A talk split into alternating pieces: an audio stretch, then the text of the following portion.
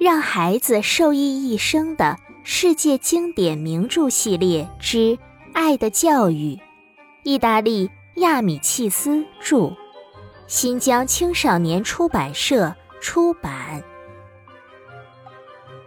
接下来，我们一起收听第一章：开学第一天。十月十七日，星期一。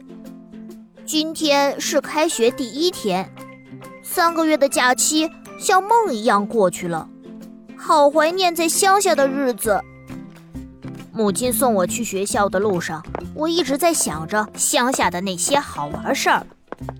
街上全是跑来跑去的小孩，书店里挤满了为孩子们买书包、书皮和作业本的父母们，学校门前也挤满了人。得咬着牙，用尽力气才能挤进去。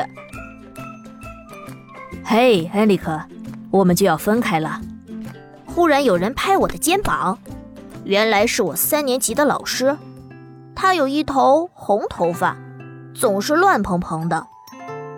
每升一年级就要换一个新老师，这我都知道，可还是感到有点难过。门厅里。楼梯上全是人，今天的学校简直成了节日的商场，热闹的没法说。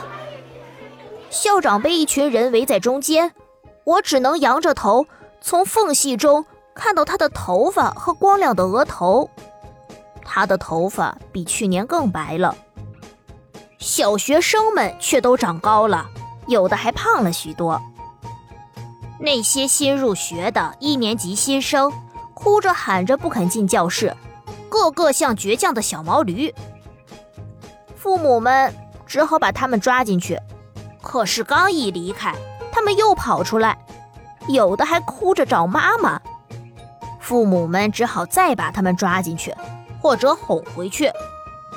连老师站在一边，也不知道该怎么办好。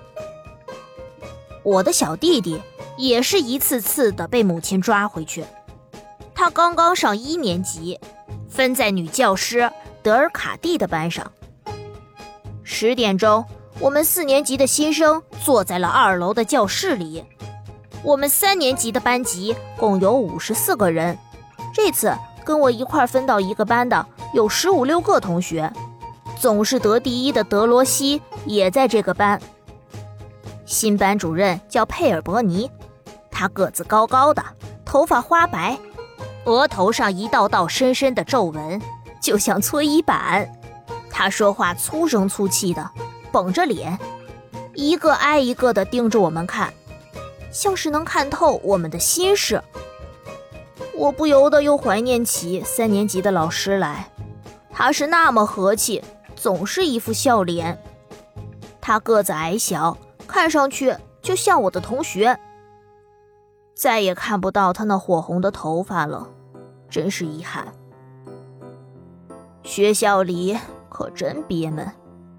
我坐在课桌前，思绪却飘到了假期的乡下。我们一群小孩在山里跑，跳进河里洗澡。广阔无边的乡下才是小孩的天地。啊，这还只是开学第一天，再想过那种无拘无束的生活，要等九个月呢。